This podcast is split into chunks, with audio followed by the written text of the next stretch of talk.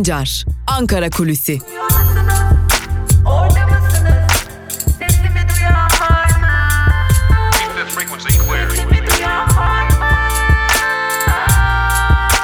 Özgürüz Radyo. Özgürüz Radyo. Özgürüz Radyo'dan ve Ankara Kulisi programından merhaba sevgili dinleyenler. Ben Altan Sancar. Haftanın bu son gününde çok önemli gelişmeleri, kulisleri, elde olan bilgileri sizlerle paylaşmak için Ankara Kulisi'nde sizlerle sevgili dinleyenler. Neler oldu, neler yaşandı artık hepinizin başı döndü tahmin edebiliyoruz. Hem diplomasi hem sahada neler oluyor, neler bitiyor aslında dün de söylediğimiz gibi kimse anlam veremiyor. Ortada ciddi bir pazarlık var. Ortada ciddi bir diplomasi atağı var. Ortada birileri adına sözleşme imzalama, anlaşma imzalama durumu var. Bu sözümüz önemli. Bu sözü ilerleyen dakikalarda açacağız. Ancak dün neler yaşandı? Önce onlarla başlayalım. Şimdi dün neler yaşandığına bakmak için de aslında bir 36 ya da 48 saat geriye gitmemiz gerekecek. Cumhurbaşkanı Erdoğan Pence ile görüşmeyeceğini açıklamıştı. Sonra Pence ile görüşüleceği ortaya çıktı. Sadece bir saat sonra.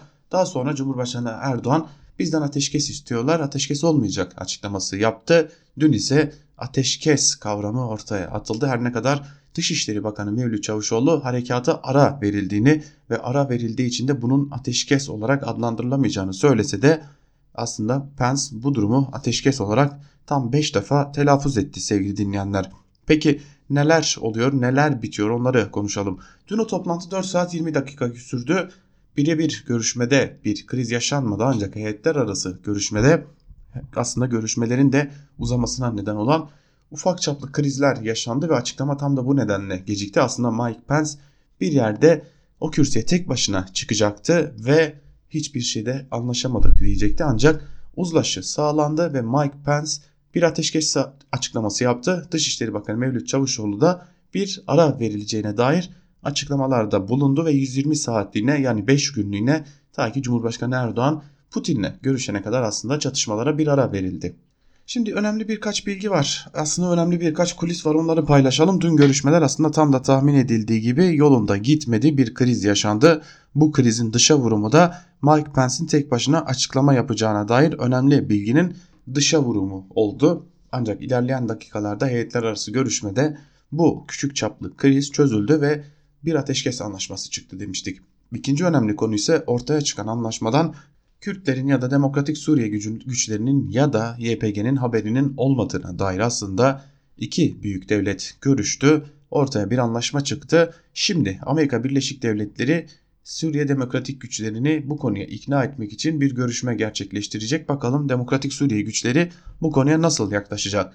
Ve zaten bu durumun dışa vurumu da yaşandı. Önemli siyasetçilerden Kuzey Suriye'deki önemli isimlerden Aldar Halil bir açıklama yaptı ve Trump gelişen tepkiler karşısında büyük zorlama yaşadı. ABD yönetimi kendi içinde kongre içinde de çelişkiler yaşadı. ABD ile Türk devleti arasında yapılan görüşmeler sonucu gelişen ateşkes açıklamasının da aslında Demokratik Suriye güçlerinin dirençli olmasından kaynaklandığını belirterek küresel güçler halkların devrimini yeni bir komploya, komployla başa çıkarmak, boşa çıkarmak istediler değerlendirmelerinde bulundu. Bunu, bunu başaramadıklarını dile getirdi ve bu ortaya koyuyor ki aslında en azından şu an itibariyle Demokratik Suriye güçleriyle bir görüşme yapılmamış. Aslında Demokratik Suriye güçlerinin iradesi dışında ABD böylesi bir uzlaşıya imza atmış. Aldar Halil şunun altını çiziyor. Biz 35 kilometre geri çekilmeyeceğiz diyor ve biz sadece ateşkesin durduğunu, ateşkesin yapıldığını kabul ediyoruz diyor.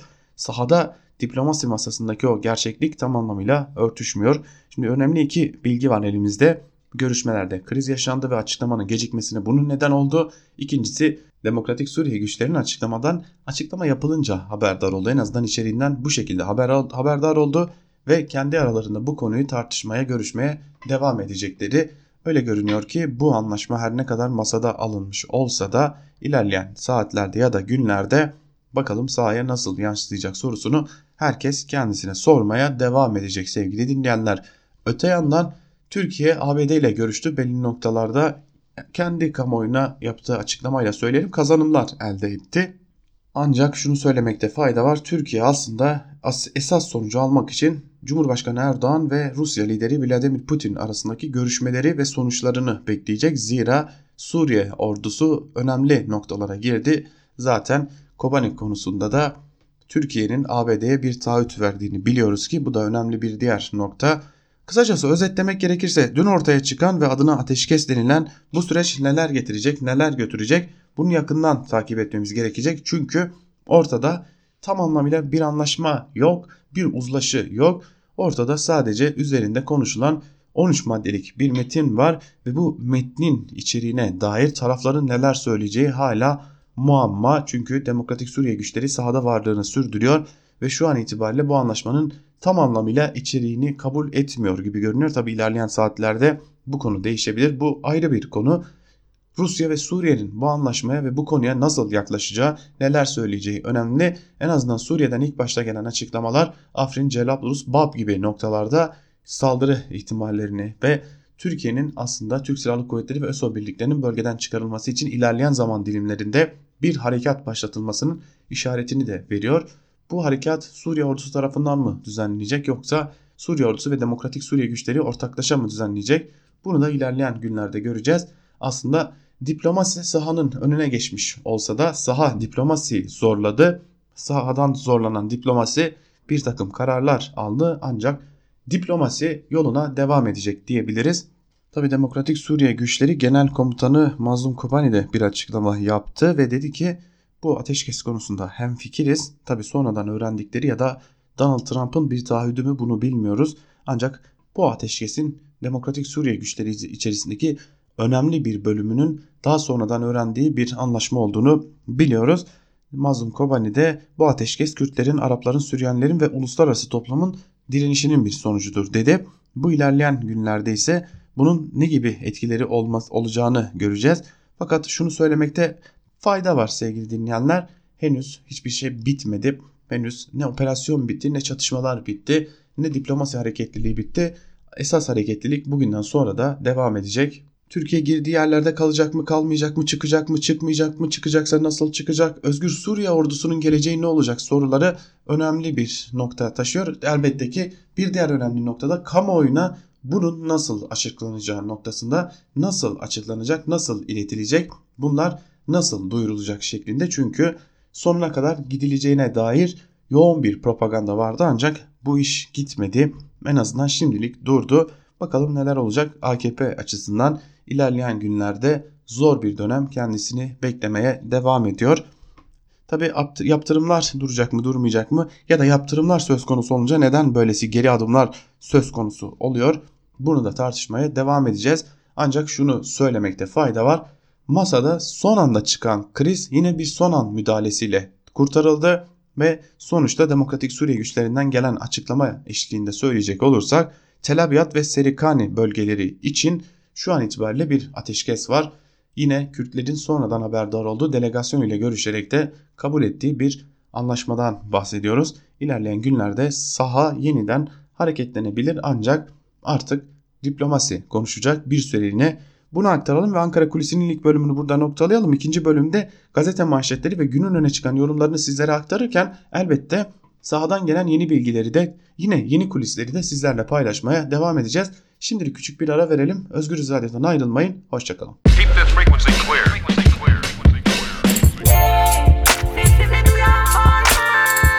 Altan Sancar, Ankara Kulüsi.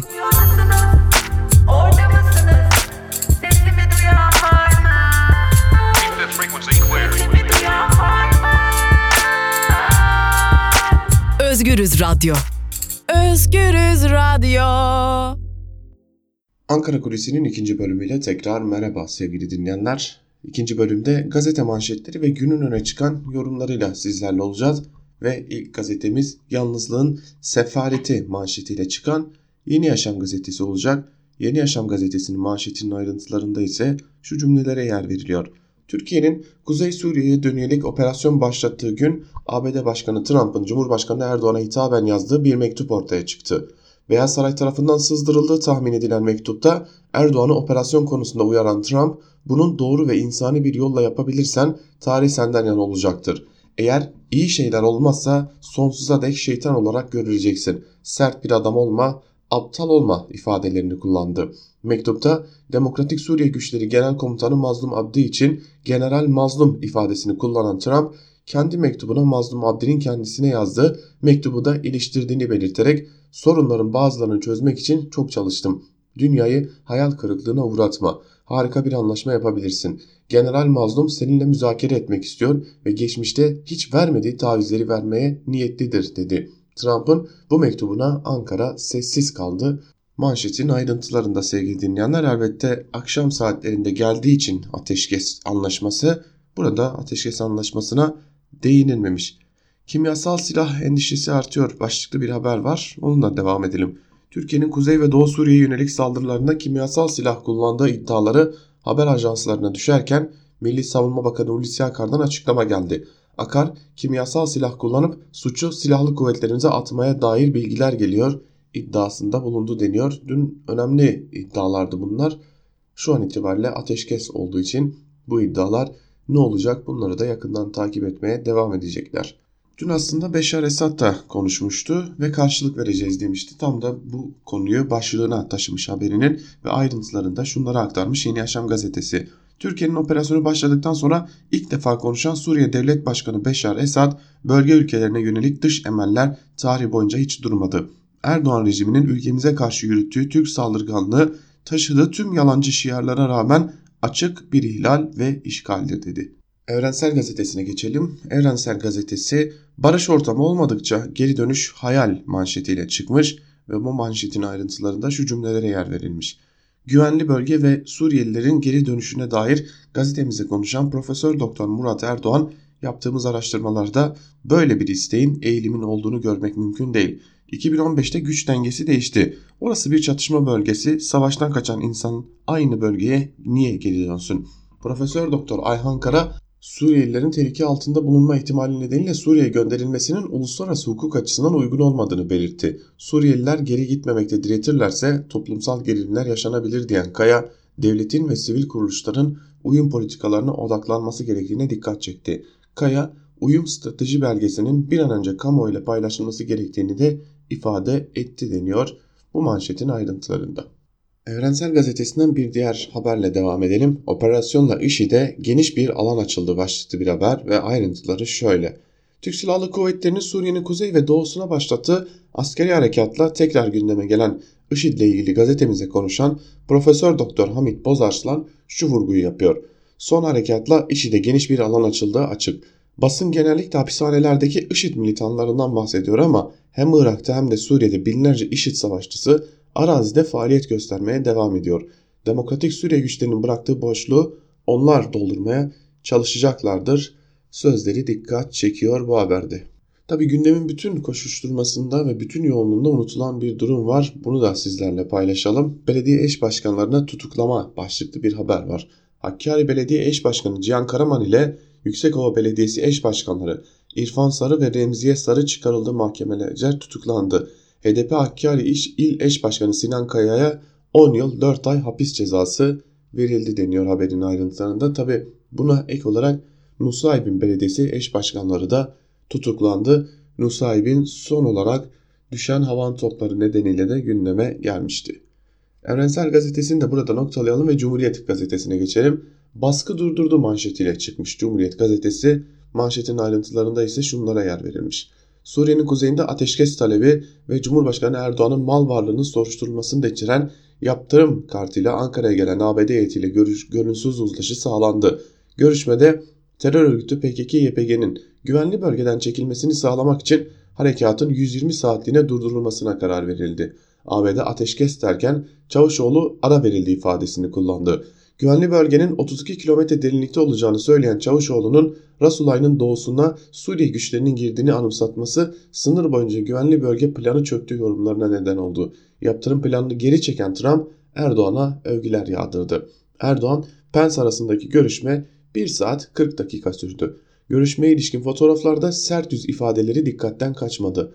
ABD Dışişleri Bakanı Pompeo'nun da aralarında bulunduğu ABD heyeti Türk mevkidaşlarıyla bir araya geldi. Ateşkes kararının ardından Trump bu anlaşma 3 gün önce yapılamazdı. Herkes, herkes için harika oldu. Milyonlarca hayat kurtarılacak açıklamasını yaptı.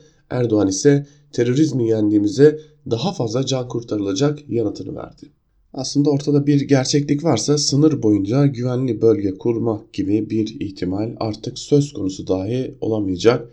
Peki bunca plan, Suriyelilerin gönderilmesi gibi planlar ne olacak? Tabi Suriyelilerin oraya yerleştirilmesi uluslararası hukuk açısından uygun mu değil mi? O apayrı bir tartışma elbette ki. Yine Cumhuriyet Gazetesi'nden bir diğer haberle devam edelim. Yurttaş ezilecek başlıklı bir haber. Hoş Türkiye'de ezilmediği al mı var yurttaşın diyelim ve haberin ayrıntılarını aktaralım. Yurttaş hayat pahalılığının altında ezilirken hükümet 2020 bütçesini de yurttaşın sırtına yükledi. Cumhurbaşkanı Strateji ve Bütçe Başkanı Naci Ağbal'ın Cumhurbaşkanı'nın emir ve talimatlarıyla hazırlandığını belirttiği bütçe vergi artışı üzerine kuruldu. EYT ve Suriye'de güvenlik koridoruna yapılacak evler için kaynak ayırmayan bütçede vergi gelirleri 785 milyar lira olarak belirlendi. Bu yıl 145.2 milyar lira olan ÖTV gelirleri gelecek yıl 175.2 milyar liraya çıkacak. Şirketler ve küçük ölçekteki işletmeler için ise kaynak artışına gidildi deniyor. Aslında iki cümleyle kaynak artışına gidilmesi ve o gidilen kaynak artışının kimden alınacağı da belli.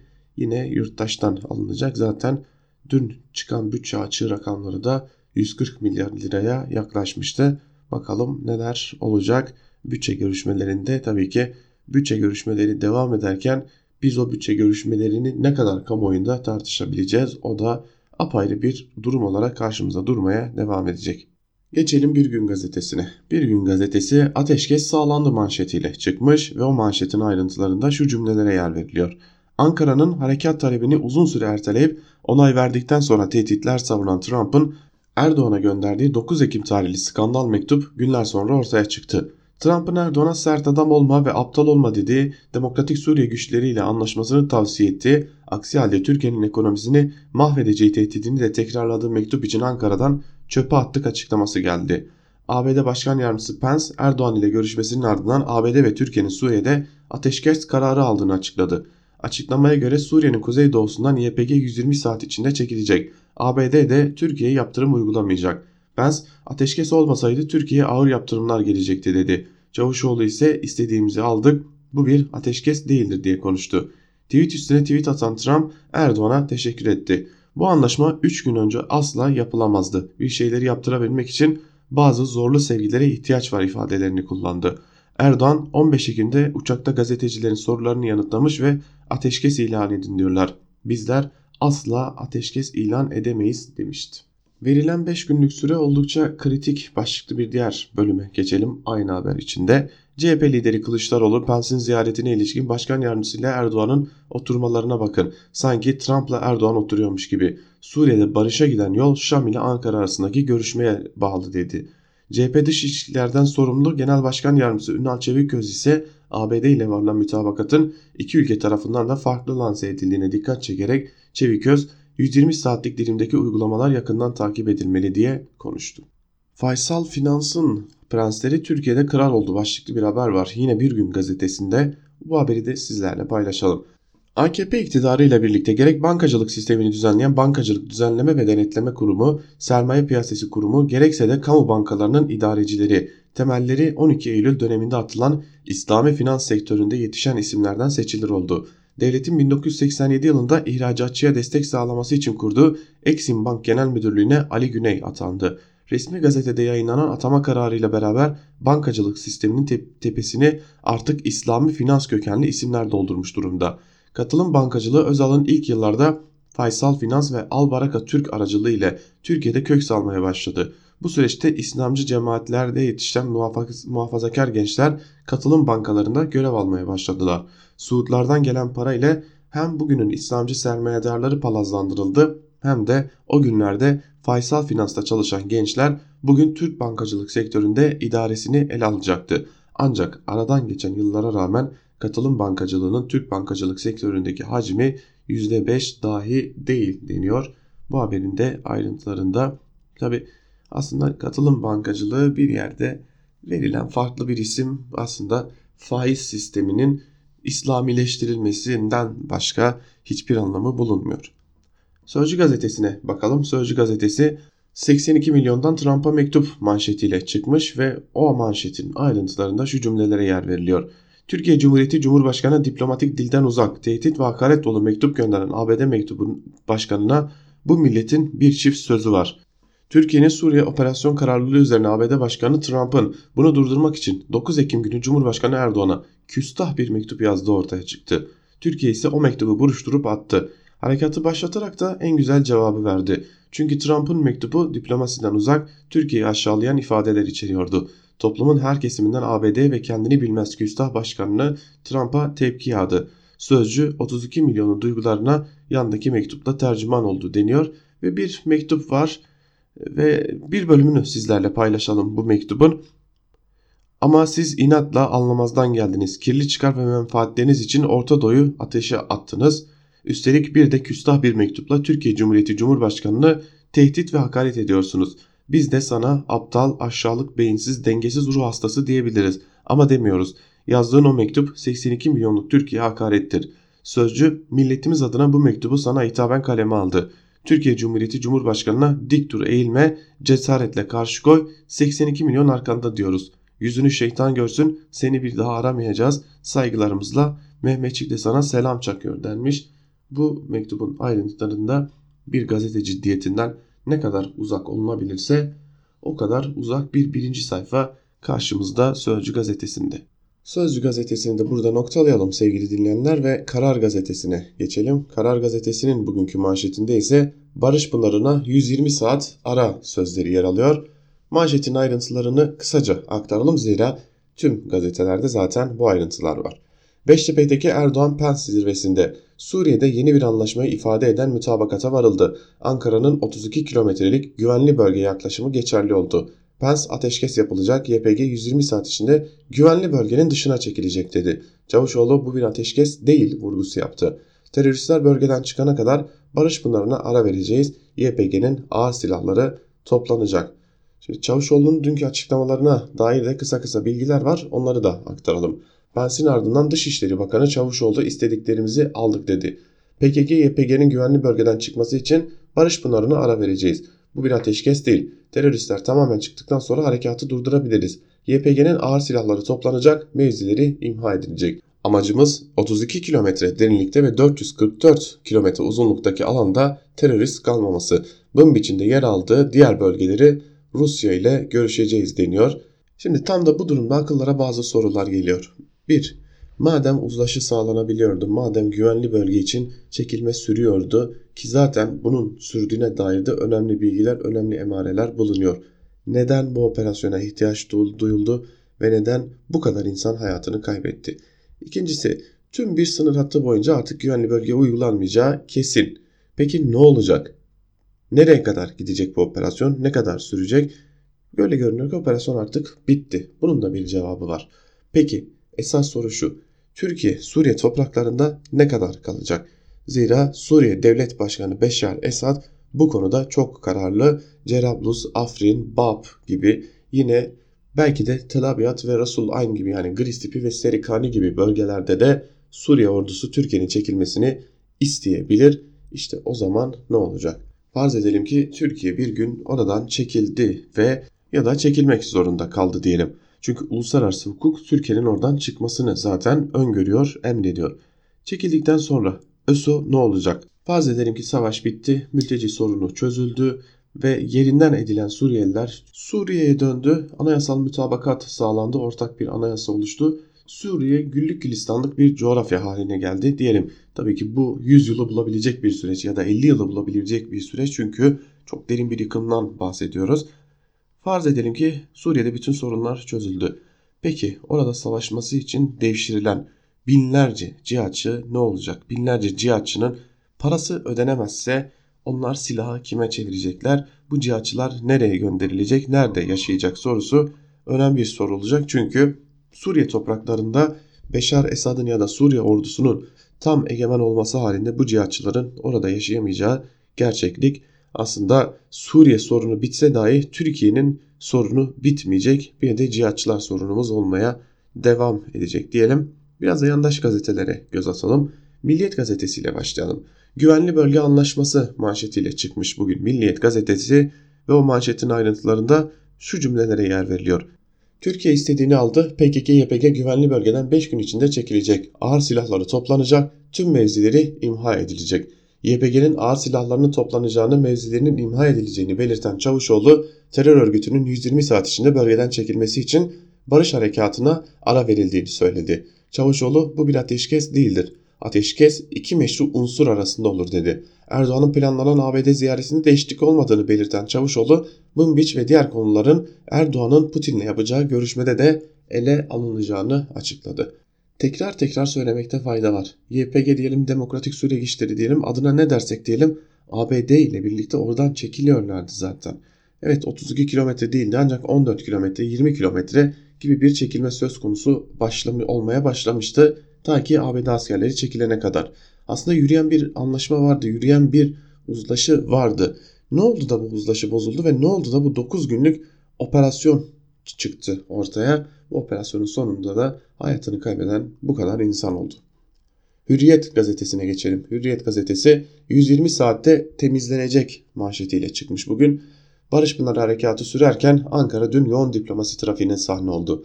ABD ile yapılan görüşmeler sonrasında PKK-YPG'li teröristlerin güvenli bölgeyi boşaltması için harekata 5 günlüğüne ara verildi denmiş. Yine Mevlüt Çavuşoğlu'nun istediğimizi aldık sözleri haber olarak birinci sayfada yer alıyor. Sert aşk gerekiyordu başlıklı bir haber var. Donald Trump'ın açıklamaları onunla devam edelim. Türkiye'den haberler harika. Teşekkürler Erdoğan. Milyonlarca hayat kurtarılacak. Bu anlaşma 3 gün önce asla yapılamazdı. Başarmak için biraz sert aşk gerekiyordu. Trump daha sonra da tweetlerine Türkiye, ABD, ortaklarımız ve Kürtler için harika bir gün. Erdoğan benim dostum, harika bir lider. Erdoğan halkı için güvenlik istiyor. Çok akıllıca bir şey yaptı. Türkiye, Kürtler, ABD çok mutlu şeklinde tweetler attı deniyor bu haberin de ayrıntılarında.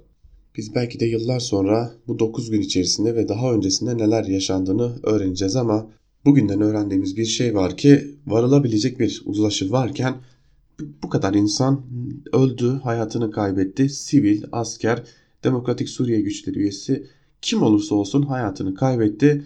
IŞİD belki de yeniden kendini güçlendirmek için az da olsa bir otorite boşluğu yakaladı. Geçelim Star gazetesine.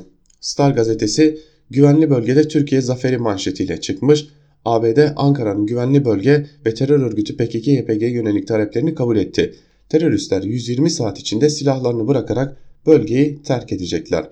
Dışişleri Bakanı Çavuşoğlu görüşmelerin ardından yaptığı açıklamada Erdoğan'ın dirayetli liderliği sayesinde Türkiye'nin istediklerini aldığını vurguladı.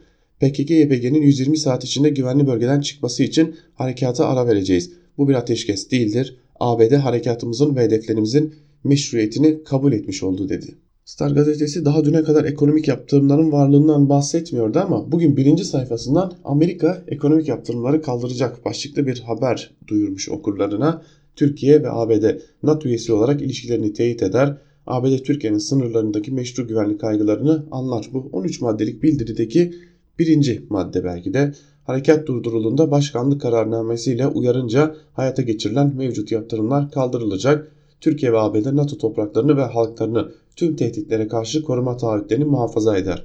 Güvenli bölge TSK'nın kontrolünde olacak ve her iki taraf güvenli bölgenin uyar, uygulanmasında eşgüdümü arttıracaktır.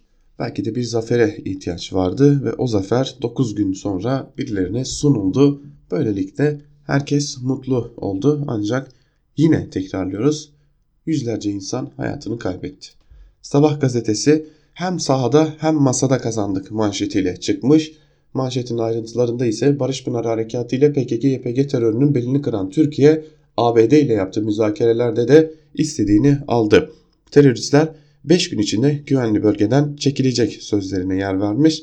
Tabi kimse bundan sonraki süreci konuşmuyor.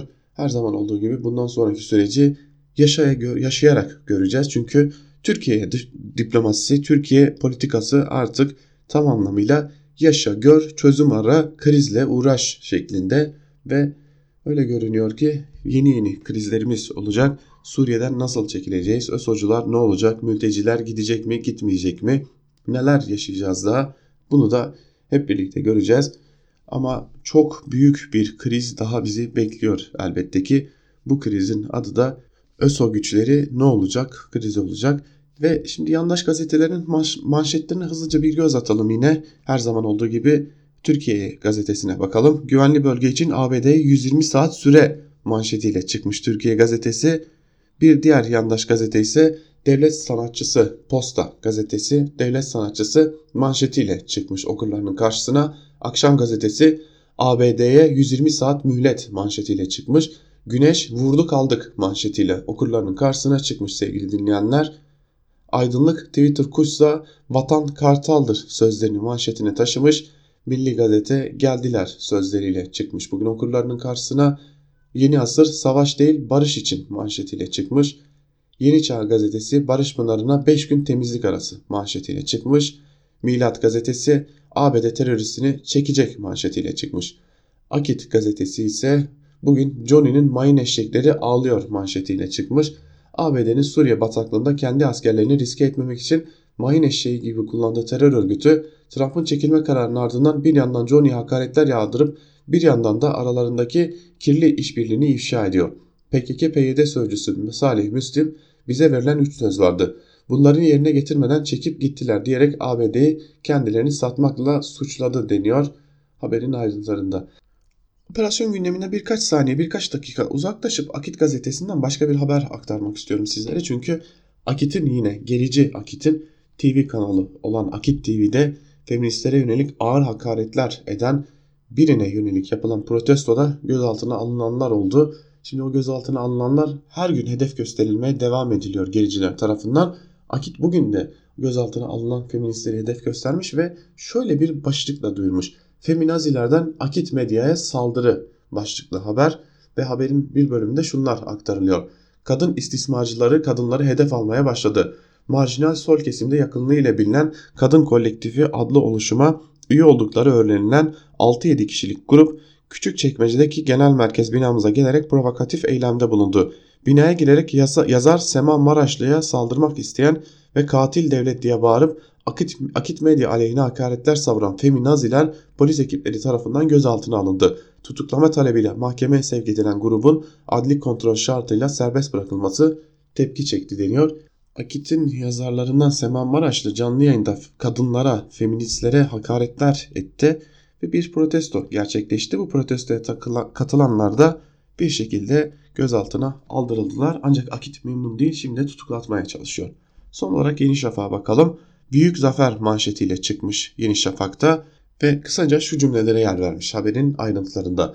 Barış Pınarı Harekatı'yla masadaki elini güçlendiren Türkiye, ABD'ye güvenli bölgeyi kabul ettirdi. Cumhurbaşkanı Erdoğan ile ABD Başkanı Mike Pence 4 saat 20 dakikalık müzakerenin sonunda 13 maddelik bir mütabakat imzaladı. PKK-YPG 120 saat içinde silahlarını bırakarak güvenli bölgeyi terk edecek deniyor haberin ayrıntılarında. Aslında alıştığımız üzere yandaş gazetelerden bugün tabii ki zafer kazandık, yendik, yıktık, ezdik, geçtik gibi manşetler bekliyorduk ama güvenli bölge için ABD'ye 120 saat süre gibi manşetler gerçekten biraz uçuk olmuş. Yani Türkiye gazetesi ve birkaç gazete ABD'ye süre verildiğini dahi yazmışlar. Oysa gerçeğin öyle olmadığını günlerdir biz size Özgürüz Radyo'dan aktarmaya devam ediyoruz diyelim. Gazete manşetlerini burada noktalayalım. Hep birlikte bir de günün öne çıkan yorumlarında neler var onlara göz atalım. Yandaşların yazılarıyla başlayalım istiyorum sevgili dinleyenler. Yandaşlar mektubu görmediler. Yani Cumhurbaşkanı Erdoğan'a Donald Trump tarafından yazılan o diplomatik nezaketten uzak mektubu görmediler. Ancak bunu da CHP'ye çevirmeyi bildiler. Burada da okları CHP'ye çevirmeyi başardılar ya da kendilerince çabalamaya devam ediyorlar. Yandaş yazar Hilal Kaplan'ın Sabah gazetesinde CHP'nin mektuplarını ne yapacağız başlıklı bir yazısı var. O yazının bir bölümünü sizlerle paylaşalım. Trump'ın mektubu külliyeye ulaştıktan sonra çöpe atıldı ve sefere çıkıldı. Cevap mektubun gelişiyle aynı gün başlayan Barış Pınarı harekatıyla sahada verildi. Başka neler mi çöpe atıldı? YPG'nin terör devleti hülyası ve İsrail'in Orta Doğu'daki Küçük İsrail projesiyle ABD-YPG ilişkisi.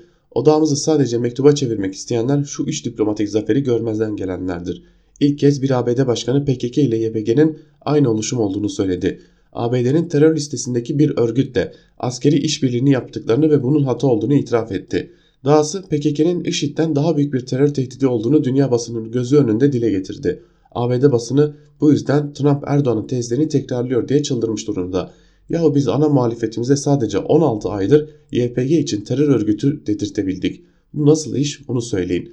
ABD bile harekat geliyor diye kenara çekildi. Aceleden askeri üslerini içini protokole göre boşaltmadan çıktıkları için havadan patlatıp gittiler de CHP milletvekili Sezgin Tanrıkulu ilk günden beri harekata karşı bunun Kürtlere açılmış bir savaş olduğunu iddia ediyor. Bu nasıl iş onu söyleyin. CHP lideri Kılıçdaroğlu daha salı günkü grup toplantısında Suriye'ye silah gönderdiler. Suriye'de yaralanan teröristleri Türkiye'ye getirip gizli gizli tedavi edip tekrar Suriye'ye gönderdiler dedi. Şu anda TSK önderliğinde savaşan Suriyelilere gönderilen silahlar Kılıçdaroğlu'na dert olmuş. Yetmemiş İsrail açıkça IŞİD'lileri tedavi ettiğini söylerken Türkiye iftira atmaktan çekinmemiş. Türkiye Büyük Millet Meclisi çatısı altında YPG'nin tezlerini dillendiren bir ana muhalefet lideri, Beyaz Saray'da Türkiye tezlerini dillendiren bir ABD başkanı var. Trump'ın mektubunu çöpe attık, sefere çıktık da bu CHP ile ne yapacağız onu söyleyin demiş Hilal Kaplan yazısının bir bölümünde. Tabi bu yazıya cevap vermeye ne hacet diyelim. Ve Sabah gazetesinden Mehmet Barlas'ın da yazısına bakalım. Yandaşlar bu durumu nasıl görüyorlar biraz da onu canlandırmak açısından size bu yazıyı da paylaşalım. Sonuçta Türkiye güvenli bölgeden neyi amaçladıysa o hedefe ulaşıyor. Başlıklı bir yazı kalemi almış Barlas ve bir bölümünde şunları aktarıyor. Sonuçta Pence ve yanındakiler daha doğrusu Trump'ın adamları Cumhurbaşkanı Erdoğan'ın Barış Pınarı Harekatı'nın durması için ön şart olarak sunduğu güvenli bölgenin PYD PKK'den boşaltılmasını kabul ettiler. Böylece 120 saat sonra hedefe ulaşılmış olacak. ABD Başkanı Yardımcısı Mike Pence, ABD Dışişleri Bakanı Mike Pompeo yetmiyormuş gibi Ankara'ya gelen heyette Trump'ın ulusal güvenlik danışmanı Robert O'Brien ve Suriye özel temsilcisi James Jeffrey de yer almaktaydı. Varılan sonuçtan anlaşıldığı kadarıyla bunlar gelmeden önce derslerini iyi çalışmışlardı. Şimdi artık o yaptırımlar saçmalıklarının da buharlaşmasını beklemeliyiz. Bu arada Suriye topraklarındaki gelişmeler konusunda giderek artan ölçüde Moskova'ya kulak vermek gerektiği anlaşılıyor. Dışişleri Bakanı Mevlüt Çavuşoğlu BBC'de yayınlanan bir programda eğer Rusya YPG unsurlarını Suriye ordusu eşliğinde bölgeden çıkartırsa buna karşı çıkmayız dedi. Haftalık basın toplantısında konuşan Dış, Rusya Dışişleri Bakanı Sözcüsü Maria Zaharova ise son günlerde özellikle de TSK'nın Suriye-Türkiye sınırındaki bölgede Barış Pınarı Harekatı'nın başlamasının ardından Fırat'ın doğusunda Şam'ın kontrolü altında olmayan bölgelerde gerilim ciddi şekilde tırmandı dedi. Zaharova bu bağlamda Şam yönetimiyle Kürtler arasında mütabakat sağlanmasını ancak memnuniyetle karşılayabileceklerini ve Suriye'nin kuzeyindeki gerilimin siyasi süreci durdurmaması gerektiğini ifade etti deniyor Mehmet Barlas yazısının bir bölümünde. Aslında bir yerde biz Amerika'yı yendik şimdi sıra Rusya ile pazarlık yapmada diyor Barlas. Yandaşlar aslında mevcut durumu buna göre değerlendiriyorlar ve Türkiye'nin kazandığı ABD'nin kaybettiği tezini birçok yandaş yazar manşetlerinde olduğu gibi köşelerinde de işlemeye devam ediyor. Sözcü gazetesinden Deniz Zeyrek ile devam edelim. Trump Style diplomasiye güven olmaz başlıklı bir yazı kalemi almış ve yazısının bir bölümünde şunları aktarıyor. Trump tepkileri umursamıyor, tersine üzerine gidiyor. Biri eleştiriyorsa daha fazla eleştiriyor. Hakarete uğruyorsa daha fazla hakaret ediyor.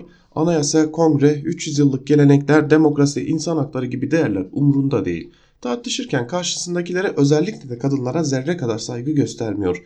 Son derece pragmatist ve acımasız. Paradan başka hiçbir kıymetlisi yok. Tepkileri, jestleri, mimikleri abartılı, çok rahat yalan söylüyor. Bugün ak dediğine başka gün rahatlıkla kara diyebiliyor. 24 saat içinde hem Kürtlere melek değil hem de Kürtler çok fantastik cümlelerini kurabiliyor. Daha nasıl anlatsam? Ergenlik yıllarında sizin mahallenizde topçu olan tek çocuk yaşıtınız oldu mu hiç? Biraz besili, diğerlerine göre iri yarı, kıyafetleri daha iyi iyice, hatta forması kramponları dizdikleri kaleci eldivenleri olan sesi daha gür çıkan. Oyuncuları da o seçerdi, kuralları da o koyardı. Hem hakem olurdu, hem kaleci, hem kaptan, hem antrenör. Kaybedince kafası kızdığında küstüm oynamıyorum topumu verin derdi ve hışımla sahayı terk ederdi. İşte öyle biri Trump. Yıllarını Beyaz Saray'da geçirmiş muhabirlere etrafında Sayın Başkan siz ABD'yi temsil ediyorsunuz. Devletimizin ve diplomasimizin gelenekleri vardır. Başka bir devlet başkanına böyle mektup yazamazsınız diyen biri yok mu diye sorduğumuzda hep hayır yok çünkü fazla itiraz edeni kovuyor yanıtını alıyorum. Ülke yöneticilerinde olmaması gereken daha onlarca özelliği var Trump'ın. Cumhurbaşkanı Erdoğan'a yazdığı mektupta üslup nedeniyle üzerinde fazla durmadığımız o detay bu özelliklerinden birini daha yansıtıyor. Özgüven patlaması. O özgüven patlaması sayesinde diplomatik tamirleri ayaklar altına alarak süper güç diye anılan bir ülkenin başkanı sıfatıyla bizim için savaşıyorlar dediği tek yıldızlı bir Amerikalı generali sorumlu kıldığı silahlı bir grubun lideriyle doğrudan görüşüyor. bununla da kalmayıp o grubu terör örgütü olarak gören bir müttefik devlete ara buluculuk öneriyor. İşte saydığım ve saymadığım o özellikler nedeniyle Mike Pence'in Ankara ziyaretinde açıklanan pause durdurma anlaşması konusunda önemli şüphelerim var ve ihtiyatla yaklaşıyorum. Trump bu yarın 180 derece ters bir tavır ortaya koyabilir. Diğer taraftan ABD'nin artık bölgedeki gücünü ve ağırlığını kaybettiğini düşünüyorum. Örgütün liderlerinden Salih Müslüm'ün Trump'ın direkt görüştüğü Mazlum Kobani'nin yaptığı açıklamalarda bu şüphelerimi güçlendiriyor. Zira anlaşmanın geçerli olacağı TSK'nın ilerlemeyi bırakacağı o günlerde Sur Suriye, Rusya ve İran'ı hiçbir şey bağlamayacak. Bu yüzden o 5 gün bitince karşımızda hamisi hamileri değişmiş bir YPG bulmamız işten bile olmayabilir ve Trump yönetimiyle yapılmış anlaşma değersiz bir kağıt parçasına dönebilir. Benden söylemesi diyor Deniz Zeyrek yazısında. Evrensel Gazetesi'nden Yusuf Karataş'ın yazısıyla devam edelim. Yusuf Karataş Suriye dersleri iki yanlış bir doğru etmez başlıklı bir yazı kalemi almış. Bu yazısının bir bölümünde şunları aktarıyor.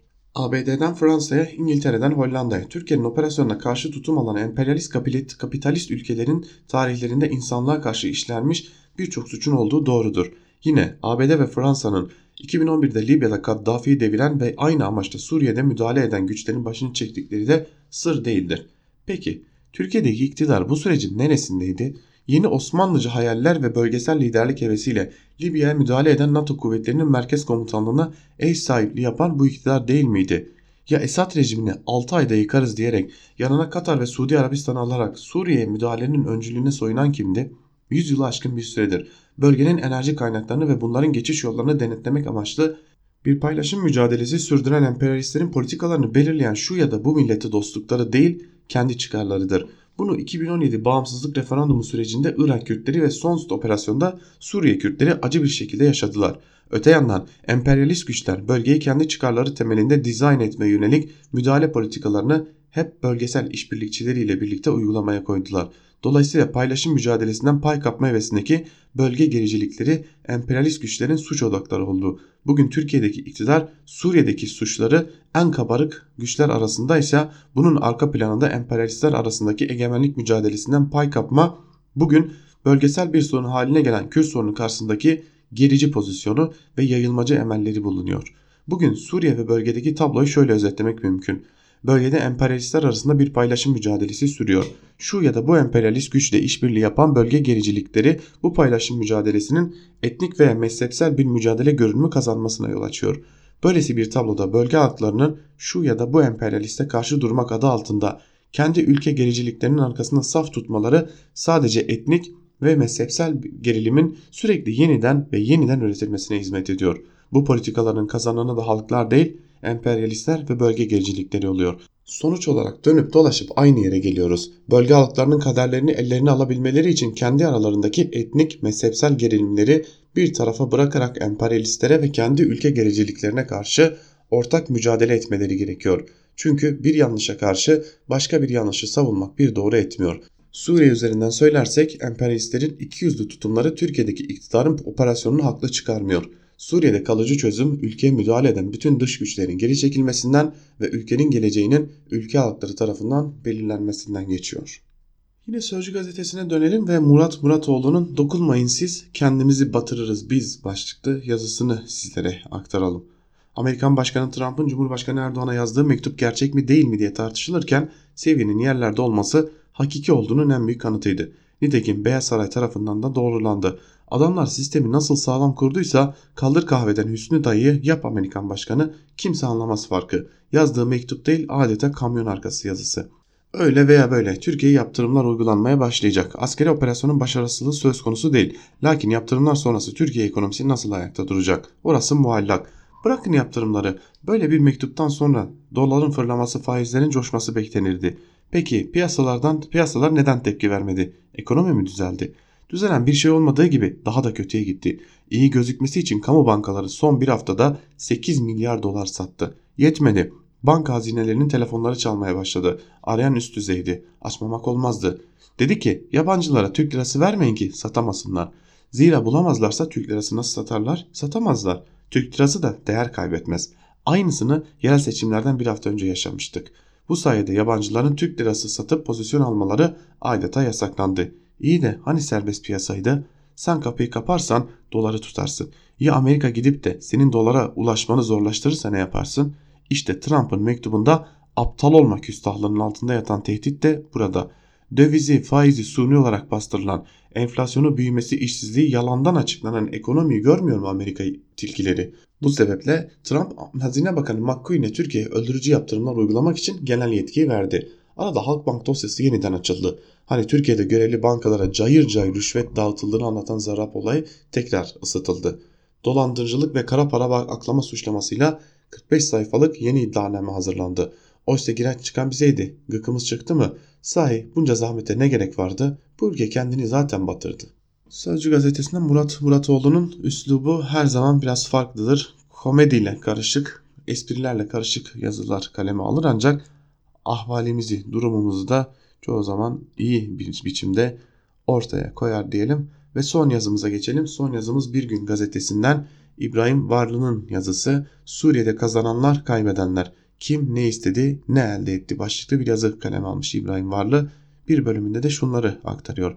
Fırat'ın doğusuna yönelik harekat sonrası ABD'nin çekilme kararı taşları yerinden oynatırken Suriye sahasında kazananlar ve kaybedenler de şekillenmeye başladı. Kaybedenler ABD, Yeni Osmanlıcılar, Körfez monarşileri. Kazananlar Rusya, Şam yönetimi, İran. Hem kazanan hem de kaybedenler İsrail ve Kürtler. İlk günden itibaren temel amacı Şam yönetimini devirmek, yerine kendisine bağımlı, ılımlı bir İslamcı iktidar yaratmak olan ABD, gelinen aşamada ne yönetimi devirebildi ne istediği oyunu kurabildi. Rejim değiştirme hevesi uğruna silahlı gruplara her türlü desteği veren, Türkiye ile birlikte cihatçıları eğit donat programıyla eğiten, müttefikleriyle birlikte vekalet savaşını fiili müdahaleye dönüştüren ABD son olarak Demokratik Suriye güçleri üzerinden yerleştiği ülkenin doğusunda da istediğini elde edemedi. ABD'den fazla kaybeden tek aktör AKP Türkiye'si oldu. Siyasal İslamcılar ilk günden bu yana Esad'ın devrilmesi için çalıştı. Ne Osmanlıcı hevesler uğruna Suriye'deki çatışmalar kışkırtıldı. Muhalefet adı altında ÖSO ve türevi İslamcı gruplar desteklendi. Erdoğan'ın Ağustos 2011'de Suriye iç meselemizdir diye bir ay sonra ise en kısa zamanda Şam'a gidecek Emevi Camii'nde namazımızı da kılacağız sözleriyle vuku bulan fethi hevesi iflas etti. ABD'nin Suriye Kürtleriyle yakın bir ittifak kurması, Esad yönetiminin devrilmemesi, Kürtlerin bir aktör olarak ortaya çıkması, elde kalan 4 milyona yaklaşan sığınmacı ve IŞİD'in belası günün sonundaki ağır fatura oldu. Suriye sahasının en büyük kazananlarından biri Rusya. İlk günden bu yana kadim müttefiki Suriye devletinin yanında yer alan Rusya 30 Eylül 2015 tarihinde resmen müdahil olduğu savaşın seyrini değiştirdi. Esad yönetiminin devrilmesini engellediği gibi buradaki nüfuz alanını genişletti. Suriye'yi ABD'ye kaptırmadı. Suriye hamlesiyle hem Orta Doğu'da hem de uluslararası denklemde güçlü bir aktör olarak yeniden tarih sahnesine döndüğünü göstermiş oldu. Suriye ise yüz binlerce insan öldü, milyonlarca mülteci ve yerle bir edilen ülkeye rağmen Şam yönetimi ayakta kalmayı başardı. Ülke fiili olarak çok parçalı bir yapıya bürünse de Rusya ve İran'ın desteğiyle toprakların büyük bölümünde kontrol yeniden sağlandı. Radikal İslamcı tehlike bertaraf edildi.